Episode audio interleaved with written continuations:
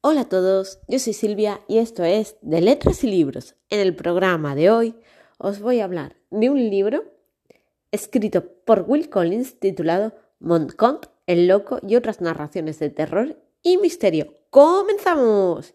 Bueno, el libro titulado Montcont, el loco y otras narraciones de terror y misterio eh, trata, pues eso, de relatos de misterio y de terror.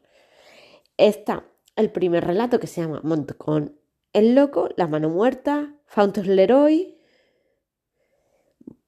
Volar con el bergantín, la dama del sueño, una cama sumamente rara, cazador cazado, quien mató a CBD, una carta robada.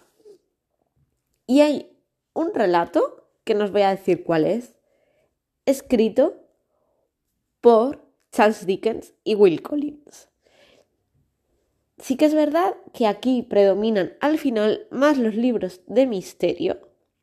Y cuando digo libros de misterio, eh, relatos de misterio son relatos policíacos, criminales, de investigación, un tanto macabros para la época. No actualmente no es algo macabro, sino se quedarían más bien un poquito más light, a la novela policíaca de ahora que es mucho más gore, mucho más sucia, mucho más... mucha sangre. No, aquí son ese tipo de relatos son más light, pero están mejor llevados, están muy bien escritos, a tener en cuenta que Will Collins fue el prepulsor de la novela de misterio y la novela policíaca así como el thriller, que hoy en día se conocen. Así que a todo el mundo que le guste el género thriller o misterio o policíaco debe leerse la obra de Will Collins porque mayoritariamente son novelas y relatos de misterio y policíacos. Sí que es verdad que aquí hay también eh, narraciones de terror, pero es este terror gótico de la época que realmente ahora no da miedo, pero en la época sí daba miedo. Hay que tener en cuenta que cuando hablamos que este libro es un libro de terror o de misterio, no estamos hablando de que sean libros de miedo como Charles Lot, El misterio de Charles Lot de Stephen King, o tantos otros autores que han escrito actualmente y anteriormente novelas de terror que sí que te imponen si sientes esa opresión, ese miedo. No, aquí ya no sientes ese miedo, esa agonía, ese terror, eh, daros cuenta de la época en que están escritos porque son, os voy a decir, de 1850, del 1855, 1856, 57, son en esa época. Entonces, el terror y la novela de misterio es completamente diferente a lo que actualmente conocemos. Entonces, si nos vamos a acercar a esta obra, que yo, por cierto, la la tengo desde muchos años en el ebook y he decidido leérmela ahora porque era uno de los grandes pendientes. Aunque sí que es verdad que yo tengo muchos libros de Will Collins pendientes y quiero ponerme este año a leer más sobre este escritor, ya que a mí me gusta muchísimo también, igual que Charles Dickens. Bueno, como os iba contando, tened en cuenta que estos relatos se escribieron hace muchísimos, muchísimos años. Entonces, la forma de escritura, la forma de expresión, que es mucho más bella que la actual, eso sí que es cierto. Y Will Collins lo que hace es crear unas atmósferas tan opresivas que realmente no hace falta mucho más, porque él ya crea la atmósfera con esas descripciones. Sí que es verdad que al ser relatos cortos, que el libro tiene unas 236, quitándole tres del final que nos hablan un poco de la vida de Will Collins, quién era, qué es lo que hacía, hay un poco de biografía, y quitando las primeras que es un poquito de reseña del libro, eh, pues tendrá unas 230 más o menos. Pero os voy a leer un poquito de qué va para que os quede a vosotros un poquito más claro.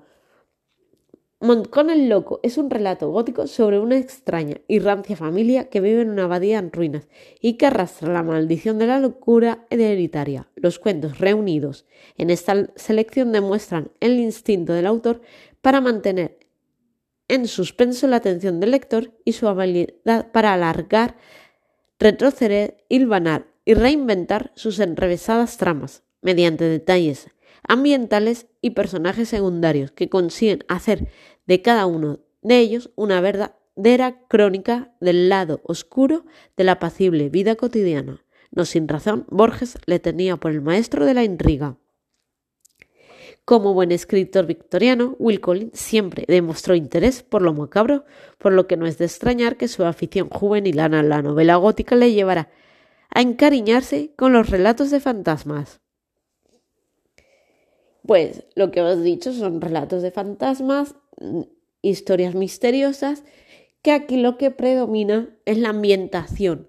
Y daros cuenta que todas estas historias pues pueden pasar en una habitación de una casa, en una habitación de huéspedes de un hotel o en cualquier sitio de lo más natural y normal. Son escenas de la vida cotidiana entre un marido y una mujer, entre unos criados, entre unos vecinos, o sea, es lo más normal del mundo en ese aspecto. Y lo que prima, como bien he leído, es el ambiente. Y evidentemente los personajes secundarios tienen mucha fuerza, porque Will Collins siempre los hace con muchísima fuerza y les da mucha trama. Incluso a veces en algunas novelas llegan a eclipsar a los protagonistas. O sea, y aquí hay algunos relatos de misterio que los personajes secundarios es como si no tuvieran protagonismo, pero tienen todo el protagonismo. No sé si llevo a explicarme, pero los personajes secundarios son tan importantes y tan esenciales como los principales. Y lo que hace Will Collins en esta obra, en este libro suyo, es crear una ambientación que nos haga sentir el misterio, incluso la oscuridad, y llegar a sentirla en nosotros mismos. Es un libro más de sensación que de terror, porque realmente el libro no vamos a decir, ¡uh, qué miedo, qué miedo! No, no porque ya os digo que por la época no es el miedo que podemos llegar a sentir hoy en día con películas, con otros libros, con otros escritores. Sí que es bien que está muy bien escrito, muy bien hilado, que es una obra maestra y si os gusta este tipo de lecturas, de verdad os recomiendo que lo leáis, ya sea en papel o en ebook. No sé si en papel este libro estará y no sé si hoy por hoy en ebook será muy fácil encontrarlo.